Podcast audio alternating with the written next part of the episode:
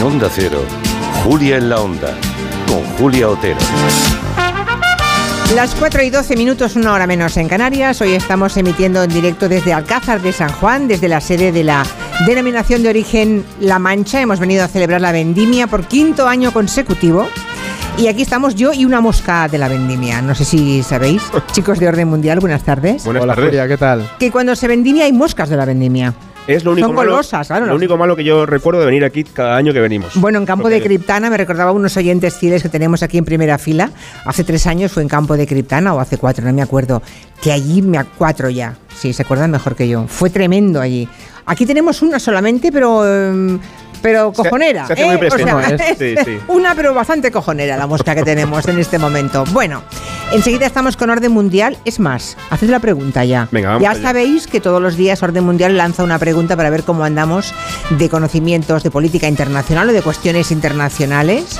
Y luego en un rato descubrimos si estamos en lo cierto o no. Y si alguien quiere responder también aquí después, ¿no, Julia? Podrá también Sí, claro, dar su aquí opinión. los que quieren dar, los que quieren aventurarse. A ver, pregunta. La pregunta no va de moscas, va de coches. Sí. Y es, ¿cuál de esos tres países es el mayor exportador mundial de coches? O sea, ¿quién vende más Claro, coches fuera de sus exportador, fronteras? ojo, ¿eh? Sí. Exportador. Exportador, sí, los que venden más afuera, sí, sí. ¿China, Alemania o Japón?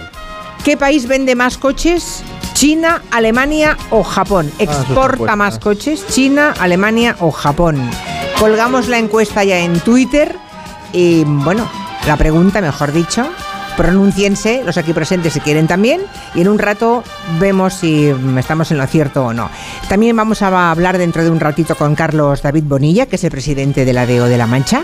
Aquí estamos en plena vendimia y mm, ahora un momentito para hablar con Nuria, que quiere dirigirse a los emprendedores, ¿no? Los que quieren montar su propia empresa, pero que no se lanzan porque las gestiones burocráticas les superan. En ese caso, Legalitas puede echar una mano importante. Sí, tu propio gestor personal hará y presentará por ti todo el papeleo en los organismos oficiales para que tú puedas empezar con tu negocio cuanto antes. Y además, ahora por ser oyente de Onda Cero tienes un 10% de descuento. Infórmate en el 900 100 661, recuerda 900 100 661, Legalitas Negocios, que nada te pare.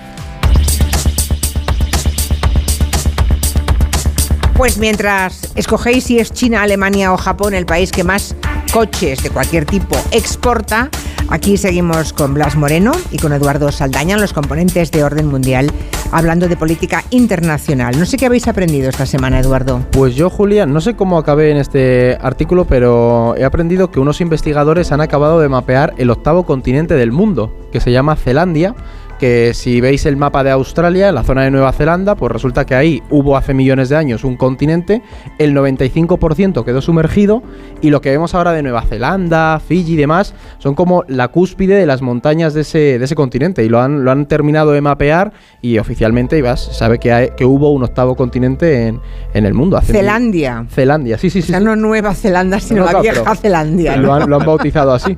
Vale, vale, interesante, el octavo continente. ¿Y tú, Blas, qué has aprendido? Yo he leído eh, esta mañana una cosa muy interesante que es que, bueno, sabéis seguramente que hay esta, esta idea de que, por ejemplo, en Japón, en Okinawa o en Italia se concentra muchísima gente centenaria, gente muy longeva, ¿no? Eh, y hay un estudio muy curioso que apunta que, entre otras, se dice siempre que la razón puede ser la alimentación, que estés acompañado de gente que te quiere, ¿no? La comunidad, la naturaleza, etcétera. Ese estudio dice que también un factor que puede ser interesante es que en realidad esa gente no existe. Hay un problema de registros. Que hay gente registrada como centenaria que ya se murió hace años y que nunca se les ha sacado del registro. No me gusta esa teoría. Es un poco, es un poco. Verdad, no se, nos se- gusta. se cae un poco el mito, da un poco de Son pena, Muchos años de pensión, Blas. pero apuntan a dos razones. Primero, aquí hay mucha gente muy mayor que no tiene claro cuándo nació, entonces es muy difícil saber, no hay registros de nacimiento de aquella época, con lo cual es difícil demostrar cuándo nacieron o no se acuerdan. Y luego también hay un problema de, de corrupción, de que hay gente que no dice que sus familiares se han muerto para seguir cobrando, cobrando la pensión mucho más tiempo. Pero eso en No. Japón.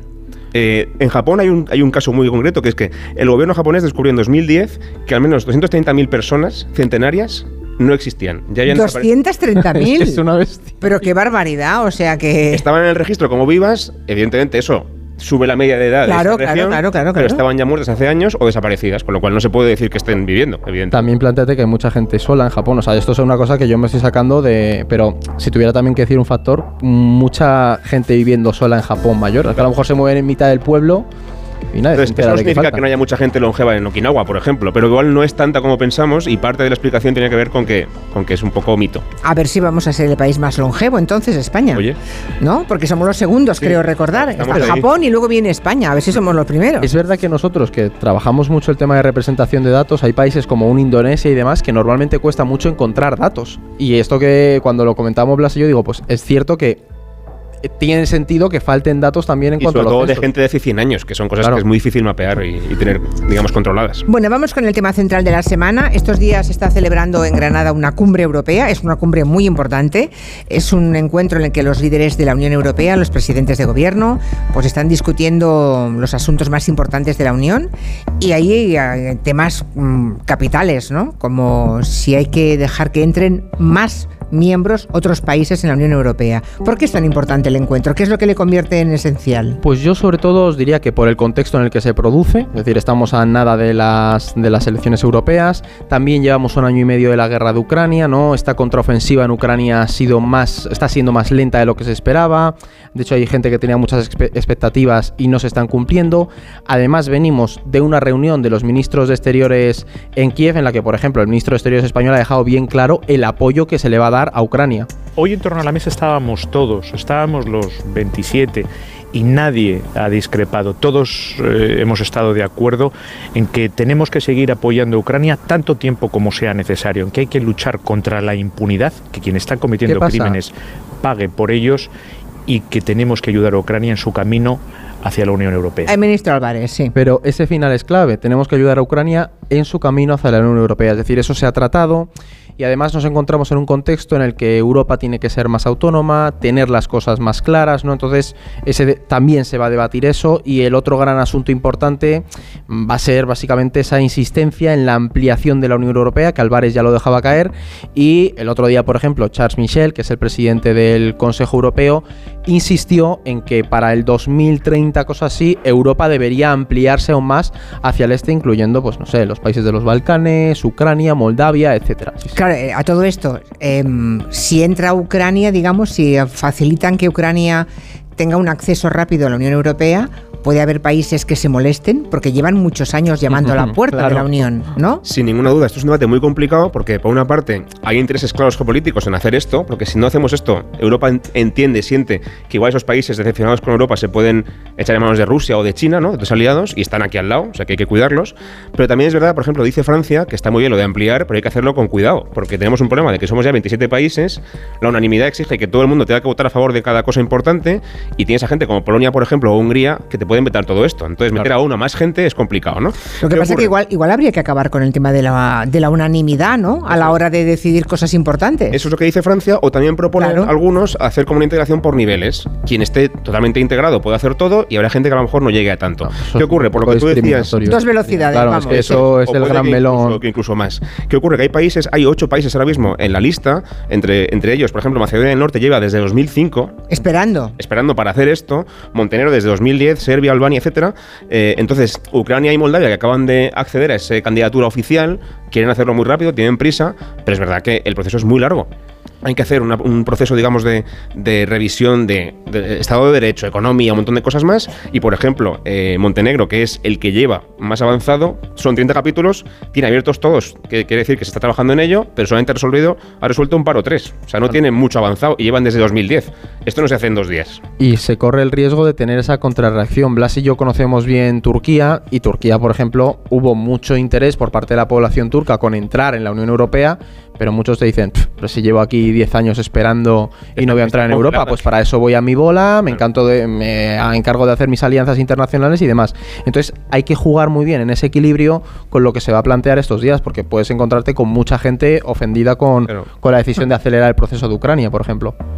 Muy interesante. Déjame que pregunte a los estudiantes de periodismo que están por aquí, así, así grosso modo, ¿eh? si nadie quiere hablar. Pero, mm, ¿seguís a Orden Mundial en las redes? ¿Sois alguno seguidor o suscriptor de Orden Mundial? No. Hasta hoy. Ah, Claro, hasta alguno- hoy. Ahora, a partir de hoy sí. ¿no? ¿Alguno quiere dedicarse a la política Bueno, internacional? Ah, exacto. ¿Os interesa la política internacional? Madre Mm, relativamente. Bueno, pues que sepáis, ahora que tenéis, ¿qué tenéis vosotros? ¿20 años? ¿21? ¿20, 21? Por ahí, ¿no? Vein- ¿a- ¿Alguien de 22 años? Uno ahí delante. Bueno, que sepáis que cuando fichamos a Orden Mundial tenían 22 años. Estos chicos, que ahora ya tienen unos pocos más, estáis ya en la treintena, ¿no? No, no, no, no, todavía no. Ah, bueno, Estamos allá al límite. Al límite. Llegando a la treintena. Pero eran un grupo de jóvenes estudiantes, todos de relaciones internacionales, muy interesados por el mundo internacional, por la geoestrategia, por, lo- por el orden mundial, y se unieron para organizar orden mundial, ¿no? Y tenían vuestra edad, ¿eh? Hoy son una referencia en política internacional, les veréis en todas las televisiones, en los telediarios, eh, ¿no? A ellos les consultan, dan sus opiniones, cuentan lo que saben, publican artículos. Lo digo porque tenían vuestra edad, de modo que a veces ah, cuando uno tiene un interés firme, trabaja duro en ello, al final las cosas salen, ¿eh? sin ánimo de soltaros aquí ningún mitin, que quede claro, ¿eh? Claro. porque me están mirando todos como diciendo, ¿ahora qué nos cuenta esta señora? bueno, pues eso, vamos a noticias de la semana que me parecen interesantes. Eslovaquia, elecciones en Eslovaquia. Cosas también impactantes. Una manifestación multitudinaria que hemos visto en, en Polonia, ¿no? De la oposición. Sonaba así esa manifestación en las calles de Varsovia.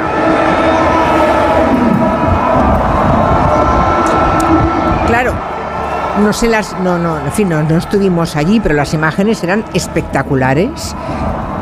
Hubo quien habló de un millón de personas en la calle. Creo que las autoridades hablaron de doscientas y pico mil. Yo creo que tiraron a la baja. ¿eh? Porque Tiraron había muy a la baja. Mazo de gente. O sea, Sí. En fin, que son polacos, ciudadanos polacos en la oposición, que ven hacia dónde se dirige su país en manos de la ultraderecha, porque Polonia está en manos de la ultraderecha, ¿no? La, la- Desde la 2015. gobierna desde 2015. Ocho años son muchos y año detrás de otro, un año detrás de otro, al final va cambiando las cosas, ¿no? Em, y ahora tienen otra vez elecciones, unas elecciones decisivas Dentro en de, Polonia. dentro de dos semanas, sí. Y la oposición sabe que se la juega, porque como dices tú, cuatro años más de este gobierno, del PIS, del, del Partido Conservador, ultraconservador más bien. Ultraconservador, ultracatólico, ¿no? Sí. Un poco un fundamentalismo católico. Y además con una deriva autoritaria muy complicada, porque han tenido problemas, por ejemplo, con el tema de la reforma judicial. El gobierno ha querido controlar a los jueces, por ejemplo, y Europa ha tenido con eso bastante problema. ¿Qué ocurre? Tú puedes pensar, ves esas imágenes de un millón de personas en Varsovia, ves también al partido de la oposición que lo dirige Donald Tusk, que fue antiguo primer ministro y también fue presidente del Consejo Europeo, alguien muy respetado dentro y fuera del país, y dices, joder, pues podrían ganar. Pero no es tan fácil, porque el PIS, para empezar, son muy cucos. Han hecho una campaña un poquito tramposa. Por ejemplo, han tensado la relación con Ucrania para intentar ganar votos en, en- en- en el campo polaco, digamos, entre los granjeros. Controlan los medios de forma muy, muy firme. Han intervenido, por ejemplo, en el mercado del carburante para bajar la inflación días antes de las elecciones. En plan, está muy cara la gasolina, no os preocupéis, yo os la bajo. Cuando quedan una semana para las elecciones, ¿no? Es un oye, poquito tal. Eficacia. Eficacia, sí. Y luego, lo más gracioso, entre comillas, de esto es que también han convocado un referéndum un poco torticero para el mismo día de las elecciones, con preguntas como esta, y la leo porque es muy curiosa. ¿Está usted de acuerdo con aceptar la llegada a Polonia de miles de inmigrantes ilegales de Oriente Próximo, de acuerdo con la política eh, forzada de la Unión Europea para presentarlos aquí? O sea, es como una forma de manipular al electorado para decir, no, no quiero eso. Ah, pues entonces vota al partido que ha gobernado hasta ahora y que rechaza esta medida. Claro. ¿no? Así que no- Entonces- no- la oposición no lo tiene nada fácil. no lo tiene nada fácil porque además el PIS es muy popular y le sacan entre 7 y 10 puntos a la oposición. O sea que no pensemos, a pesar de que desde aquí querríamos que no ganara esta gente, yo creo que van a ganar y van a seguir gobernando, por desgracia. Mm. Otra noticia que también nos ha sorprendido es que el primer ministro sueco ha anunciado que van a pedir ayuda al ejército para combatir el crimen que hay en el país. Claro, tenemos, teníamos todos una imagen tan idílica de los países nórdicos, ¿no? La muy civilizada Escandinavia y Suecia en particular.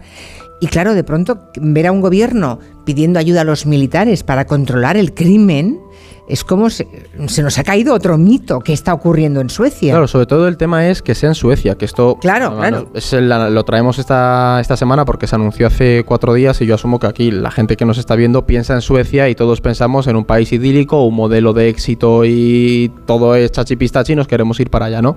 Pero en realidad Suecia lleva arrastrando, yo os diría que una década, unos, unos cuantos años más, problemas crecientes de violencia y de bandas criminales y es fruto también de ese modelo tan aperturista que han tenido, ha generado unas desigualdades internas y de hecho nos encontramos con que, por ejemplo, el 2022, el año pasado, fueron, o sea, creo que hubo 391 tiroteos relacionados con las pandillas en Suecia que provocaron 63 fallecidos. Esas cifras no las tenemos en España, por ejemplo, es impensable algo así, ¿no? Y este año ya vamos por 44 muertes y la policía está registrando prácticamente una media de un tiroteo no mortal diarios. El primer ministro, para que tengamos un poco la, la situación en la que están en Suecia, ha declarado literalmente no puedo enfatizar lo suficiente la gravedad de la situación. Suecia nunca antes se había visto algo así. Entonces están en un punto en el que tienen que pedir ayuda a los militares, pero también se enfrentan a una a un debate interno a la hora de ver qué modelo de sociedad están construyendo, Claro. porque esa integración de muchos eh, refugiados durante las últimas décadas ha generado una desigualdad al meterlos en pues, distintos barrios, distintos guetos, por así decirlo, y lo que se está viendo es que acaban entrando en grupos criminales y es muy fácil que, que están ahora mismo en una espiral que no saben hacia dónde van a ir y tiene un debate interno muy grande porque hasta los propios socialistas y la izquierda sueca está diciendo el modelo ha fallado chicos, tenemos que ponerlo las pilas y reformularlo un poco para ver cómo enfrentamos esto. Muy interesante y lo seguiremos de cerca, ¿eh? Porque Sí, sí, o sea, nosotros vamos pendientes de qué pasa ahí. es un poco laboratorio lo que hagan en Suecia y lo que pasa en Suecia, ¿no? Con el tema eh, inmigración. y sobre todo mm, puede dar mucho pie a malinterpretar el por qué se toman medidas, que eso también es importante. Es muy fácil instrumentalizar el caso de Suecia Claro. para... Mira lo que eh, pamente cuando abres las puertas a tantos inmigrantes. Exactamente. Es. Y es tener en cuenta cómo se abren esas puertas y cómo se llevan a cabo políticas de integración social, que es la clave para intentar evitar que estas cosas pasen. A ver, dos cositas. Eh, digo lo de cómo va la encuesta, ¿vale? Cómo va la- de, mom- de momento va ganando por mucho China. La pregunta, ¿cuál de estos tres países exporta más coches? Un 52% cree que China, un 30% cree que Japón y solo un 18% cree que Alemania. O sea, de momento más de la mayoría, clarísimamente absoluta, creen que es China. Les damos cuatro minutos más para votar. Mientras me contáis qué ha pasado en Estados Unidos, vamos a Bueno, ver. sí. Es que claro, ha sido la noticia de ayer noche, lo vimos, ¿no? La, el presidente de la Cámara de Representantes, ¿no? Que sería un poco como Francina, como si fuera aquí Francina Armengol, ¿vale? De la Cámara de Representantes, un tal señor, es Kevin McCarthy. Kevin McCarthy. McCarthy, le han echado, pero le han echado, se han unido los radicales republicanos con los demócratas y han echado, ima- imagínense que aquí se une PP y PSOE para echar a Francina Armengol, ¿no? Un Claro. poco para que se hagan una idea. Creo que está en el caos más absoluto ahora mismo Estados Unidos. Esto no ha pasado en la vida. Nunca había Nunca en pasado. la historia ha pasado esto. Y es, es un republicano a quien ha echado gente del Partido Republicano. ¿Pero porque les parecía tibio o por qué? Claro, eh, para empezar hay que recordar que este señor hubo, hubo que hacer 15 votaciones para elegirle porque no conseguían aprobar la votación para, para nombrarle candidato, ¿no? Eh, ¿Y qué ocurre? Que es un, un señor que viene del área más moderada, entre comillas, dentro de lo que cabe, del Partido Republicano, no es un trampista loco, eh, y entonces intenta negociar también con los demócratas. Y, por ejemplo, hace unos días estuvieron a punto de cerrar el, el- gobierno porque no tenían presupuesto, lo comentamos también aquí en el programa, y él consiguió negociar con las dos partes para que el gobierno no se cerrara a cambio de recortar ciertos gastos, ¿no? ¿Qué pasa? Que esto a los trampistas no les ha gustado nada. Ellos no quieren ceder en nada a los demócratas. Y entonces han dicho que le, que le echan, que le quitan del medio y ya está. ¿Y lo han hecho? Y lo han hecho. Con el apoyo también de los demócratas, que tampoco quieren a este señor porque no deja de ser un republicano que les da mucha caña, ¿no? Pero claro, el presidente de la Cámara de Representantes es el que dirige el, el, digamos, eh, el, el Congreso norteamericano. O sea que esto debe ser un caos. A día de hoy, ¿quién manda en el Congreso? Ese, ese es el problema, que él es el que tiene el poder de, de decidir la agenda de la Cámara, es el quien decide qué cosas se votan y qué cosas no se votan. En la Cámara y, por ejemplo, es quien decide si se vota o no se vota la ayuda a Ucrania, por ejemplo. Entonces, aquí hay mucha preocupación en Ucrania y en Europa en general, en Occidente, con, oye, si el Congreso estadounidense está parado, no se pueden aprobar medidas de apoyo a Ucrania, por ejemplo. Ahora mismo, quien está es como el vicepresidente de la Cámara, pero esto es provisional y tendrán que elegir a otra persona y no se sabe muy bien quién puede ser. Y que además esto nos enseña una cosa y es que estamos a un año más o menos de las elecciones en Estados Unidos y te encuentras con que los radicales republicanos, el trampismo, está tan desatado que es capaz de inmolar a su propio partido en la Cámara de Representantes. Claro, vamos a ir a un año electoral en el que el Partido Republicano va a estar también bastante centrado en ordenarse internamente y a ver qué, a ver qué movimientos electorales hay ahí, porque esa radicalización cada vez es mayor, ¿no? Entonces a lo mejor te encuentras a mm, republicanos que dicen, mira, yo paso de votar a estos chalaos, me voy a votar a los demócratas. Pero la moraleja que saco yo de esto es, la, es, es, digamos, la otra cara de lo que decía Eduardo, que es si los No republicanos... te montas en el coche. no, no me dejas volver a, a casa, ¿no?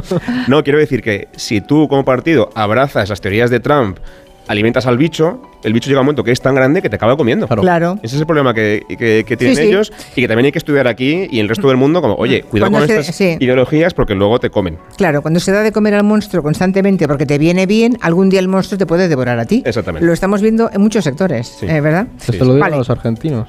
Sí, también en Cataluña. Ah, bueno. Sí, hay, la verdad es que eso de dar de comer al monstruo y que el monstruo luego te devore, lo vemos en bastantes lugares. Bueno, de momento hay un 54% de los oyentes que cree que es China el país que más coches exporta, o sea que la mayoría se ha hecho aún más absoluta, más amplia. 54%. Le sigue Japón con un 31% y por último Alemania con un 15%. ¿Alguien quiere pronunciarse aquí? ¿Alguien quiere... ¿Qué país creéis que exporta más? Pues yo creo que Alemania. Hombre, o sea, tú estás en el 15%. A la contra. Sí. Ahí, A la apostando. Pues porque hay muchas marcas que son alemanas, europea. BMW, Volkswagen, Sí, muchísimas marcas, es verdad. Audi también, Mercedes. Está claro. Bien, bien. Te lo sabe todos. ¿Alguien cree que es China o que es eh, Japón? Pues yo estoy un poco de acuerdo con Alba. Mm, Vale. No vale copiarse. No, no vale copiarse, pero yo creo que también. Es como los que más se ven, ¿no? Volkswagen también. Es como más sonado, ¿no? Alemania. Sí, bueno, como mínimo son la gama alta, desde luego, ¿eh? está clarísimo. Hablamos vale, de todo el mundo de todas formas, ¿eh? no solamente de Europa. Es vend- vender coches a todas partes. a todas partes, Claro. sí. Bueno, ah, pues nada, estas dos chicas ah, creen como el 15% de los que han llamado. La respuesta correcta es China, es Japón o es Alemania. China, es China. Sí, ¿En serio? pero. Sí. Bueno, dale, dale, dale. No, pues cuéntalo. No, no, iba a decir por poco, pero acabo, cuéntalo, cuéntalo. Por poco porque hace solamente eh, tres años exportaban, eran el cuarto exportador, por detrás de Alemania, Japón y Corea del Sur. Y en cosa de tres años han pegado un subidón radical, han creo que casi cuatriplicado la cantidad de coches que exportan, exportaban Bestialidad. 100.000 y ahora están casi en 400.000. 400.000 Es coches una al locura. año. Mira, te lo voy a enseñar aquí, Julia, aunque la gente no lo pueda ver. Bueno, haremos, pondremos este Esto- esquema, ¿no? En las qué redes curva sociales. tiene. Es Y- una locura. Qué barbaridad. Esto para los chavales que han venido a vernos que la política internacional no. Esto es un problemón increíble. Porque Alemania es el, la indu- el motor de la industria europea. Nosotros tenemos muchísimas fábricas de automóviles alemanes. Y si la venta de coches se cae, los alemanes se van a llevar sus fábricas a su casa para los suyos. Es decir, lo que pasa afuera nos afecta muchísimo. ¿eh? Qué barbaridad. Pues fíjate que China. eh, Bueno, eso es de siempre, ¿eh? Por, Claro. por- por obvio, por tan grande economía, no pensaba que y que fuera hasta hace más. muy poquito no lo No era. era así. ¿Quién es era una que cosa, más? Hasta hace eh, poco. Japón, me parece, y luego Japón seguía es que Alemania por muy poco. Yo hubiera votado por Japón, fíjate. Sí. Bueno, pues nada, o sea, primero está China, luego está Japón y luego está Alemania, ¿no? Eso es. Y luego Corea del Sur, seguido, pero un poquito más lejos. Pues han acertado, ¿eh? El 54% de los oyentes han acertado y estas dos chicas y yo nos hemos equivocado. Bueno, ¿qué Pero, le vamos pero a bien hacer? tirado, bien Sí, argumentado. sí, está, está muy bien argumentado. ¿eh? Bueno, chicos, hasta la semana que viene. Adiós. ¿Os han Gracias. gustado los de orden mundial? ¿Sí? Vale, pues aplaudirles, estarán contentos.